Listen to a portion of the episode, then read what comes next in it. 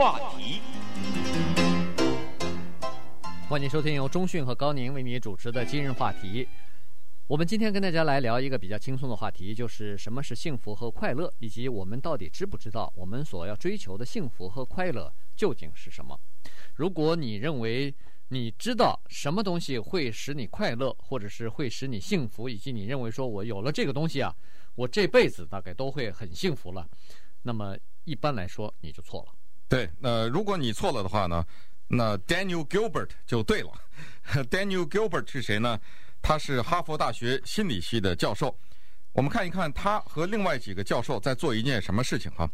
Daniel Gilbert 刚才讲过是哈佛的心理教授，跟他一起做研究的 Tim Wilson 是弗吉尼亚大学的心理学教授，还有一个叫 George Loewenstein，他是卡内基大学的经济学教授。最后呢，还有一个心理学家兼经济学家，叫做 Daniel。Kahneman，他是普林斯顿大学的诺贝尔经济学奖获得者。这些人组成了一个强有力的研究阵容。他们在过去的差不多将近十年里面，研究一个东西。这个东西如此之深奥，以至于当人们问他们的时候，说：“你们研究的是什么东西啊？这么复杂？”他们只好笑一笑，简单的回答，用老百姓能听得懂的话回答他们说：“我们研究的就是怎么让你幸福。”对，怎么让你快乐？怎么让你幸福？哈。你仔细想想看呢？你说这有什么可研究呢？这里头有什么东西，好像是你给我们不了解的呢？你给我钱，我就幸福了吗？对呀，这有什么可研究的？这个有有很多人哈，你让我住大房子，呃，呃，有了钱我就可以住大房子嘛哈，或者说让我这个聪明，或者是让我这个怎么样哈？呃，有一个开一个 BMW，我就我就高兴的了不得了。但是呢，他说慢慢，呃，我们先要一步一步的来这个抽丝剥茧，我们先慢慢的看这个问题哈。因为什么东西呢？因为如果你认为说，你如果有了一辆大的宝马车，你比如说或者 Mercedes，你就会非常幸福了，而且这个幸福可能会呃持续很久，或者是持续甚至一辈子的话，首先这你就错了哈。如果你认为说你的哪一个挫折，比如说离婚也好，比如说你摔断胳膊也好，比如说出了什么车祸也好，那这个大的。一个这个挫折啊，可能是会把你打击的相当的不快乐哈，让你觉得很长时间哎，很长时间的感觉到压抑或者不快活，可能你也错了。嗯，所以他就说，实际上我们在决定什么东西使我们会非常快乐或者是不快活的时候呢，我们是。基本上是会错的，呃，哦，全错了是吧？呃，这个错呢，我想我们也不用去听他讲了，我们自己来想一想，从小到大，我们看从我们是小孩子的时候，手里拿到玩具和期待着拿到一个玩具的时候，这个过程，以及真正拿到这个玩具的时候，他所维持的时间，基本上举一反三，一个人的一辈子都可以在这里看到了。你想想，小孩子有的时候渴望一个玩具啊。啊，哭啊，闹啊，要这个什么游戏机啊，要这个，好了，嗯，买买买了以后呢，他马上几乎是在很短的时间里，他要要下一个东西了。嗯、这个东西带给他的快乐，没有他在要得到这个东西之前想的这么猛烈，也没有他想的这么持久。甚至有的时候，小孩子他会想到要吃一个什么东西，一定要吃到。那么，但是实际上呢，等他真正吃到的时候，可能也未必。像他预期的那么好，也就是说，他所有的这个研究，一会儿我们可以看具体的例子以及他的实验的做法哈。但是，他所有的研究只是在向我们证明一个可能一些有心的人已经想通的问题，就是我们对未来的幸福和痛苦的预测几乎都是错误的。就是我们预测，如果我们开一个 BMW 的话，会高兴到一个什么样的程度和快乐多长时间，这两点都错了。一个是高兴的程度。第二个是满意的时间，都是不如我们期待的那么高的，所以我们的预测和现实最终发生的，最后是一个不相吻合的一个等式。对，从另外一个侧面，你可以看一下，你比如说你是湖人队的球迷的话，你如果觉得这个湖人队输球以后啊，你会非常的痛苦，你会非常的不快乐哈，而且这个不快乐呢，可能会。整整影响你一年，要到第二个，这玩笑大了吧？要到第二年赛季的时候，你看到他赢球，你这个不快乐才会一扫而空啊。但是你仔细想想看，他输球了，可能当天晚上你是不太快乐，一觉睡醒，早把昨天的输球的事忘记了。呃，别说是有的人，大概持续的持久一点，因为他迷的程度深一点的话，那也就是几天功夫，你再想想看，你到底还有什么对他输球不快乐呢？这感觉没有了哈，就越来越浅，越来越淡漠了。那么这个东西呢，就是刚才所说的这四人小组他们所研究的东西。对，目前啊，或者说他们之前没有人认真的研究过。那么以前呢，人们为什么不去研究呢？因为以前的心理学家也好，社会学家也好呢，他们有几个基本的假设哈。这个基本的假设后来呢，一一的就被这几个人呢给推翻了。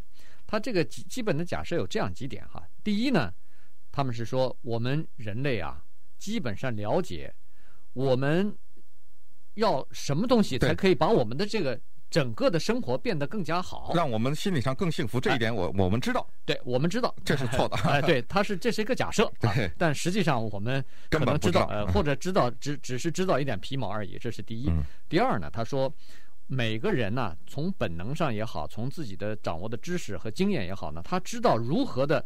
来 maximize 就是如何的来使自己的这个效能啊发挥最大，就是通过我的手段可以得到最多的我所能得到的东西。你比如说，我知道我做什么可以赚的钱最多，我知道我怎么样可能能把我的资产呃壮大哈。这个呢，以前是我们认为说我们每个人都知道能不能做到是一回事，但是我们知道是这样是可以做。你看人家买股票发财了，嗯，当然你不一定发财，但是他说我知道通过这个办法可以，可是实际上呢？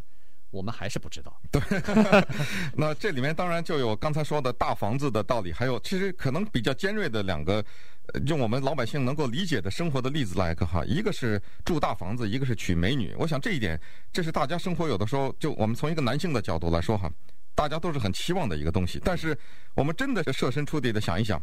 说住到一个大房子里头，一个房子有一百间哈房子，里面甚至你你随便你想象哈，这个房子里有你所有的一切。难道真的在这个房子里住了三个月以后，你每天走进来，哎呦，我真幸福啊！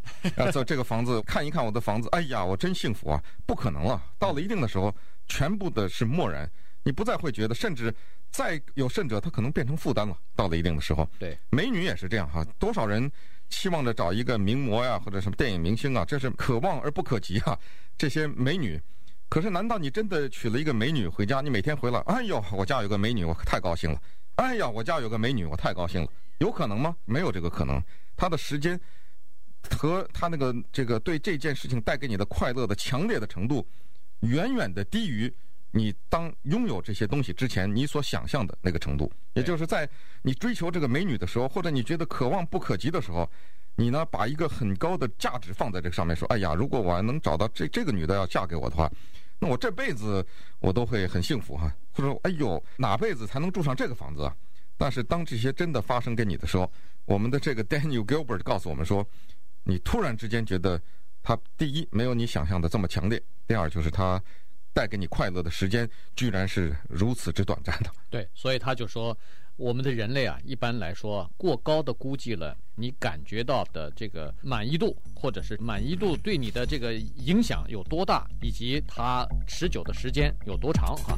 然后呢，稍微待一会儿呢，我们就跟大家讲几个他所做的非常有意思的实验，然后通过这些实验呢，又说明什么问题？今日话题。欢迎继续收听由中讯和高宁为你主持的今日话题。今天的话题呢是谈到了有关于幸福和满足的问题哈。这个刚才说过，心理学家、经济学家呢，他们做了一系列的试验结果，结果证明呢是这样几个事情哈。第一就是如果发生一个好的事情，你认为说是可能改变你一生的生活品质，会让你长久持久的满足和幸福的这个事情呢，其实并不然。可能会改善你的生活，可能会让你快乐，但是它的这个时间比较短暂，而且它的感受也不那么强烈。从另外一点来说呢，一些坏的事情，你认为说可能对你的打击很大，而且呃很长时间大概都没有办法恢复过来的，也不然，因为你可能想象太严重了。这些坏的事件对你打击并不像你想象的那么大。于是这里面的问题是什么呢？这里面的问题就产生了预测和现实之间的矛盾，预测和现实之间的鸿沟。这个鸿沟呢，心理学家们把它叫成是预测的偏见吧，大概是这样。就是你往往觉得你没有得到什么之前，你觉得这个东西你得到了会带给你快乐，呃时间的长度也好，是它带来的强烈的程度也好，但实际上等真的发生的时候就不然。那这里面最明显的例子就是，比如他举的两个，一个是加薪，谁不要加薪呢？是吧？假如说给你的薪水增加百分之二十，你应该很高兴吧？假如老板跟你谈了话哈，大概你从老板的办公室里出来，想的很，就会觉得很高兴。或者说当呃他还没给你加薪的时候，你在想，如果给我加个百分之二十的话，我将会多么的幸福哈。但实际上很快，这种幸福的感觉就过去了。那当然这里面有一个极致的例子，就是中乐透，他们也做了这方面的研究。还有什么能够比像中乐透奖这么快的在昼夜之间改变你的命运呢？啊，尤其是如果这个奖金的数额是。足够大的话，上千万、上亿的话，那这个时候你会想，那这还不是带给我一辈子的快乐啊？这中了乐透了，还不是一辈子啊？但是人就是这样的无奈哈，在无数的对于中乐透奖的人的调查当中呢，呃，发现实际并非如此。那既然连中乐透都不是这样，那更何况去买一个什么电视啊，或者是开一辆新车了哈？对。那么当然了，这个 Gilbert 呢，他在做研究的时候呢，他还得出这样的结论来哈。他说，一般的人啊，大概都会说，哦，我现在既然开的是一辆 Chevy，一辆很破的车，那么我如果要是换成一个 Porsche 的话，可能我就会更高兴一些哈。或者说，我现在是做这个给人家修修管道啊、下水道之类的。那如果我要是医生的话，那那社会地位很高，赚的钱也多，那我一定会很快乐哈。那么他在仔细的问这些人的时候呢，这些人突然才发现，原来他们的这个想象当中的需要得到的快乐呢，是建筑在他可能现在买不起 Porsche，对，或者说他当初没有办法，不管是学习也好，还是经济的条件也好，他没法进到医学院去，所以他当不了医生。所以呢，他就想象当中说，哦，我得不到这个东西，我无法选择这个职业的时候，我觉得这个职业是很好的。那么这样一来呢，又产生一个问题了，就是说。实际上，他从这个他得到快乐和满足的东西呢，是一种对未来的向往，是他自己实现不了的一种向往，而不是他知道他想要得到什么才能快乐。没错，而这个时候呢，因为有这个鸿沟嘛，你比如说刚才说的一个 Porsche 和 Chevy，他说我没有钱买 Porsche，只能开 Chevy，可是他不光是只说了这样一句话，在他心理上造成的一种不快乐，这个不快乐就是从他的 Chevy 通往 Porsche 这条路上有一个障碍。这个障碍是我没有钱，或者说从他做一个修下水道的工人做不了医生，他不快乐，因为他觉得当时他没有上医学院，所以这个东西呢，因为他对一个未来他误以为某些东西会带给他快乐，而他现在没有这个东西，所以他不快乐了，所以这个呢才是真正心理学家研究出来的，也其实也是我我们可能推想也能推想出来的一个重要的一个结论，就是我们自己往往会给自己带来不快乐。而给自己带来不快乐的原因是我们错误的把我们的快乐建筑在一个其实未必能够给我们带来快乐的一件东西或者一个事业上面。嗯，那么这个 Gilbert 他是怎么才决定说是要做这方面的研究的呢？是一九九二年十月份，他在德克萨斯大学 Austin 这个地方呢在教书啊。那么他和另外的一个好朋友也是心理学家，叫做 Jonathan 呃 Kohler，他们两个人一起在喝咖啡。那一年呢，他生活当中受到很多打击，其中。对他困扰最大的一个，他最绝望的一个呢，就是他的婚姻失败了，刚和太太离了婚。所以这时候呢，他和这个呃 Kohler 是一个经济学家，所以他们两人聊天的时候呢，他们就扯到了这个呃话题，这样这样一个话题，这个话题就是决策的问题，人们做决定的过程。经济学家一直在注意观察人的这个决策哈，决定的这个过程到底是怎么回事。那那个经济学家说说是啊。那他说好，那突然他就触发了他一个灵感哈。他说，好，我们现在假设每一个人都是追求幸福的话，都是追求快乐，因为你有钱也好，有美女陪着你也好，这不是也是一种快乐嘛？你为了有了这些东西，你就感觉到很快乐，所以你才追求这个东西嘛。那么他说好，在我们现在先把钱抛开不说哈，我们在做决定的时候，第一是不是知道我们究竟要什么东西？我们知道不知道什么东西才会使我们快乐？这是第一点。第二点呢，是说这个东西是不是很难决定？就是说你知不知道你快乐而以及在什么时候，什么东西会使你快乐，这个东西你自己问一下自己，你到底知道吗？所以，为什么在我们的生活中，所谓知足者常乐的人非常的少？这些人，我们未必用大房子和好车来衡量哈。真的可能有一些人，他住的大房子，开着好车，能够他让他每天都心满意足哈，有居高临下或者是什么高人一等的这种优越感，那也很好。那就说他找到了这个幸福，但是。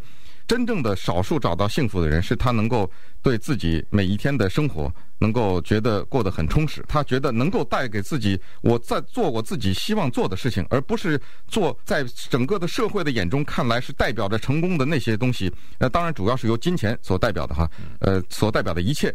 所以，只要他自己满足就可以了。那我们再看看婚姻这件事情，就更明显的说了这个问题：多少人穿着那个婚纱西服，穿着燕尾服，在那信誓旦旦的说，呃，不管是穷是贫困，不管是疾病什么，拿着圣经也好，是不拿着圣经也好，在那信誓旦旦的发誓，结婚这种东西是一辈子的。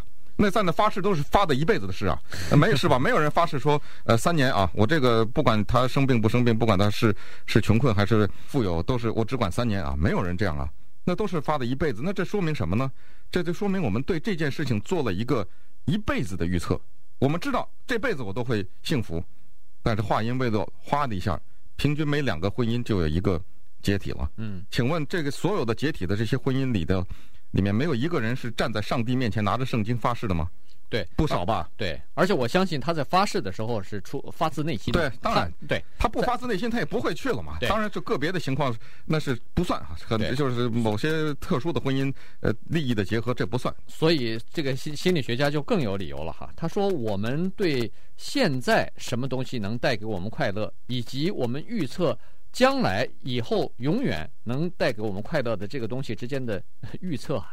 呃，是有很大差距，差距太大了哈！那么这个他们在哈佛大学做了一个如此之简单，但是却如此说呃说明问题的实验。其实实验很多哈，我们根据时间来看一看哈。首先呢，是他就做了这么一个简单的实验，他找到哈佛大学的一些摄影系的学生，这些人是专门学那个摄影，就是照相哈，不是电影的这个摄影了啊。他呢这样说了哈，请拿出你们所拍照片当中你们最喜欢的两张照片拿出来。好了，这些学生都拿出了他们最喜欢的，只能拿两张啊，拿了两张出来。然后呢，他把这学生分成两个班，两间屋子，谁也看不见谁。他对一个屋子里的人说：“说你们这两张照片当中啊，只能留一张是你们最满意的，另外一张交给老师，老师给他烧了，没了，你永远得不到了。老师把它撕了，你底片什么全没了啊！现在只能挑一张，这两张里面。对另外一个班里的学生呢，说：呃，你们只能挑一张，另外一张交给老师，但是。”你们可以保留改变主意的一个权利，就是过几天以后，你们觉得哎呀，可能还是交给老师那张比较好，你可以来换。行了，就完了，就这么一个实验。对，结果这个实验一下子呢，就得到一个结果，他突然发现说，就是交给老师一张，另外一张老师撕掉了，他只保留一张的这个人呢。做了一个决定之后呢，他基本上不会后悔。他认为这是一个永久的决定。对，这是一个永久的决定。他觉得，哎，我选择的还是对，我留下来这张是比较好，交给老师那张是比较差。可是，当他有一个选择，说我可以换的时候呢？这个时候，居然大部分的人都对自己做出的选择出现了怀疑，都认为说我选错了，可能是交给老师那张更好，所以纷纷的都到老师那儿去换，都去换去了。所以呢，他结果就得出来这样一个结论，呃，就是说，当你有了更多的选择的时候，你突然发现你不知道该怎么办了。对，你对现状不满，对，你对现状不满，他后来。他也没有办法解释，现在没有一个人有办法解释，所以呢，现在只好说，可能一个人对自己感觉是不是快乐和幸福这件事情是一个大脑的信号。那么这个大脑的信号呢，就把你这个东西呢传递到你的这个呃身体当中，就让你去成为做某些事情的动力。如果你得到某一个东西，你就幸福的了不得，就可以持久一辈子的话，那么人们当有了一点钱，当娶了一个好的老婆，当有了一份好的工作，他就不求上进了。对，那么如果您对这个话题感兴趣的话，那稍待会儿我们再介绍一些其他的实验。今日话题。欢迎收听由中讯和高宁为你主持的今日话题。我们接着再跟大家来探讨这个快乐和满足和幸福的问题哈，因为这个话题确实是影响着我们哈，有的时候是让我们相当困扰的一个问题。就是你到底知不知道什么东西会让你快乐和幸福？现在你是觉得你知道啊，因为你现在眼前的快乐和幸福你是知道的，但是如果让你把你眼前的这个东西满足了以后，你还知道你下一步的快乐和幸福，你知道吗？或者说，现在给了你你现在想要的东西以后，你觉得你将以后永远都会快乐和幸福吗？这个东西。你仔细想一想的话，可能就会得出不同的结论来了。或者说，你如果现在说你马上告诉我斩钉截铁的说你会得到永久的快乐和幸福的话，那我敢告诉你说你基本上是错的。对，这个 Daniel Gilbert 也是这样告诉我们的哈。Daniel Gilbert 是哈佛大学的一个心理学的教授，他怎么当上教授的我是不知道，但是我知道的是他今年四十五岁，他十五岁的时候就高中就辍学了。我相信他什么 SAT 啊，什么 AP 课程 没，那是没有的哈。十五岁辍学了以后，当时差不多是美国嬉皮运动的结尾的那一段时间了，尾声的时间，等于他赶上了一点这个运动。那美国嬉皮运动是当时美国历史上的一个非常值得一提的一个运动，是年轻人面对战争的失望啊，他们最充满理想的一个运动哈。它并不是一个我们想象的什么杂交啊，什么吸毒哈，并不是这样。他还有些嬉皮是非常具有理想的一些人。所以他当时在高中辍学了以后，他就一路搭顺风车哈，在美国啊，不知道要干什么，他就身上背着一把吉他搭车，人家问他去哪儿，他说你到哪儿我就到哪儿，呃，把他放下以后，他再继续往前走，就生活这么漫无目的的漫游。那么就是在这个漫游的过程中，这个十五岁的青年人遇到了他未来的太太，后来呢，在十七岁的时候，他们两个人结婚了，十八岁的时候。生了第一个孩子，并且在科罗拉多的丹佛这个地方住了下来。在丹佛住下来以后，一个高中辍学的十八岁的父亲，没有工作，给人家什么除除草啊，帮人家什么卖地毯呐、帮人家去装修啊，装地毯呐、帮着打零工啊，还跑到那个电话公司去给人家推销电话呀，做这种杂活。可是今天呢，他已经是赫赫有名的哈佛大学的教授了。对。他在到了这个哈佛大学之后呢，刚才说过，他做了一个试验，就是这个摄影的试验哈，让大家挑照片的试验。那么后来呢，他又做了另外一个实验，就是说在波士顿啊，他往返的地铁啊，它是有班次的，而且这个班次如果末班车你误了以后呢，可能要走回去了，或者是要打 taxi 或回家去了。那么他就做了这样一个试验，就是说。让有一些他的学生啊赶上了最后一班车，但是让另外一些学生呢就差一点点没赶上，可能就差这么几秒钟、几十秒钟，人家这个车开走了，他没赶上。那么他就想看看这种懊恼的心情哈，到底会引起什么的结果？他原来预测呢是这样的，是说如果要是你就差一点没赶上这班车，我们其实有的时候也有经历哈，就是说差一点点没赶上飞机的这种呃。有的人大概也有这种经历哈，或者是呃坐火车坐过头了，呃坐过站了，这种经经历也是有的。那么他认为说，如果赶没赶上最后一班车的话呢，据他分析说，大部分的人都会自责，嗯，就会怪自己说，哎呀，刚才我早出教室一步，不就赶上了？这个少跟人家路上的人少少那个聊两句话，不就赶上了？或者少打一个电话，不就赶上了？怎么搞得我这个怎么他他就会以为人家会这样自责哈？但是没有想到啊。一个人自责的都没有，嗯，大部分的人呢都会找出一些借口来说，哦，这个车赶不上，我只好再再找什么事情啊，那回家了，反正也没关系了，或者说，呃，哦，这个车他就没有怪他自己，总是说找一个理由说，哦，没有关系，反正我们可以想别的办法嘛，哎，想别的办法，这不是世界的末日嘛？哎，这个就很奇怪了哈，他说明明是一个，据他来说，这是一个挺大的一个像灾难性的东西，怎么？大家就一下子就把它给吸收掉了。嗯，对，这个是人的吸收力，一会儿再探讨哈。所以他就发现啊，当坏的事情发生在我们身上的时候呢，我们反而去为这个坏的事情辩护啊，我们去来开脱为自己。所以这是人的一种心理的状态，也是对未来的一种预测的错误。什么叫预测的错误呢？就是你预测你如果误了最后一班车的话，你现在还没误啊，只是让你预测的话，你的预测的时候你会说。那我会很沮丧，我会责怪自己。可是等真的发生的时候，却不是啊，却不然。所以预测和现实再一次发生冲突。那当然还有一个小的实验，是他问学生，只是在两个答案当中选一，说是你宁肯要一个腿断呢，还是要一个膝盖无力？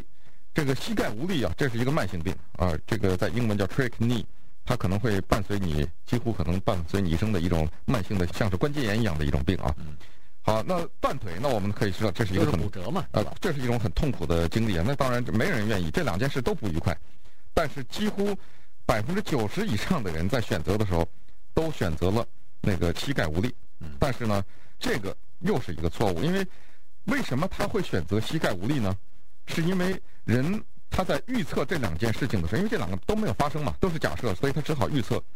他在预测他腿断的时候啊，他放了大量的一个对于这件事情的灾难的感觉，骨折这是多么大的一件事，多么痛苦，这一辈那我这辈子都哎，但是正好相反，反而是那个膝盖无力会伴随你一辈子，骨折呢，顶多是痛苦个几个月好了。对，可是人偏偏因为你有这个预测。所以你选择了那个 那个更痛苦的一件事情。对，所以这个就是他做出来的结果哈，就是说人们往往在做选择的时候也会出现误差。另外，他他又举了几个例子哈，这个你不能不佩服他。他说还有一个例子，人们老是做出一个错误的选择，就是生孩子这件事情。生孩子对你的生活的快乐和满足基本上没有成正比。他说可能有。可能满足一下你做父亲或者做母亲的这个渴望哈，但是实际上你付出的不管是金钱、精力呃和时间，你付出的远比你那个生孩子要多。另外一点就是，每一次女性做母亲之前，她要生孩子的时候，哪一个人在产房不是哇哇痛哭啊、痛叫啊？叫的时候她发誓我再也不生了，这是我唯一的一个孩子。结果没过几个月又怀孕了，呃，照样再生一遍哈，他就说。人第一是，他永远做出一种事情来，其实有的时候他认为是他应该做，但是实际上其实对他没有任何好处的事情。而且人类的记忆是如此的短暂，尤其是对痛苦的事情的记忆是非常短暂的。对，你比如说，还有一个例子，我想起来的就是前几年的股票嘛，这也是一个，这也是个例子，还是念念不忘。对啊，多少人把赚的钱全部搭进去了，甚至还赔钱了。这个。当时是信誓旦旦说，我我不会再做，我这辈子不会再做股票，而且搭也不就是碰也不碰了。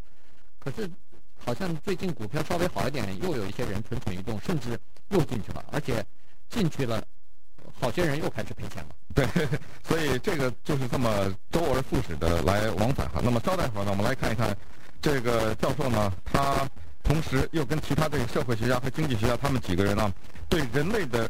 适应能力和人类的改变能力做出了哪一些有意思的结论？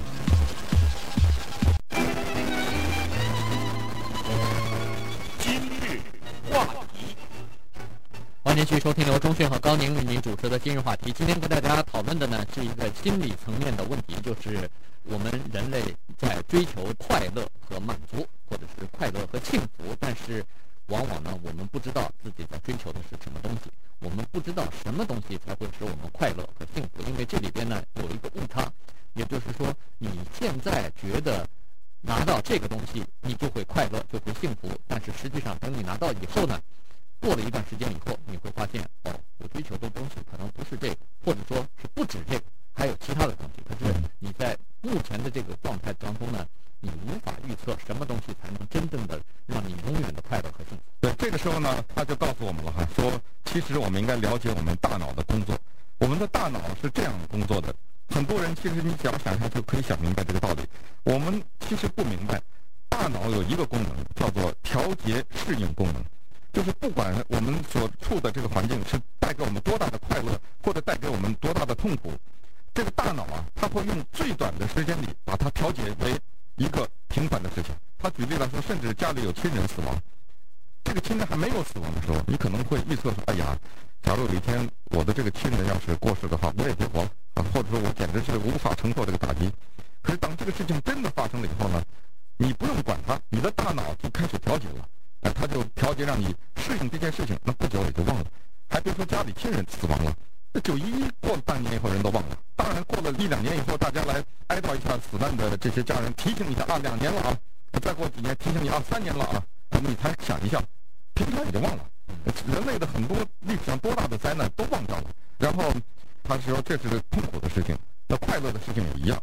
他举了两个例子，一个是开好车，一个是买电视啊。说现在很多人喜欢买一种那个叫超薄的呃电视，因为。这个东西看着很酷啊。他说很多人呢，在没有这个东西的时候，他就说：“哎呀，我家里墙上要是挂上一个这玩意儿，这个很酷啊。”但是没想到你的大脑不配合你，当你开上 BMW 看上跑到电视的时候，他在最短的时间里唰的一下把你给调整了心理，把这件事情变成了一个你生活中的一部分，而且让你觉得淡而无味，对，就变成习惯了，呃，然后你就适应了。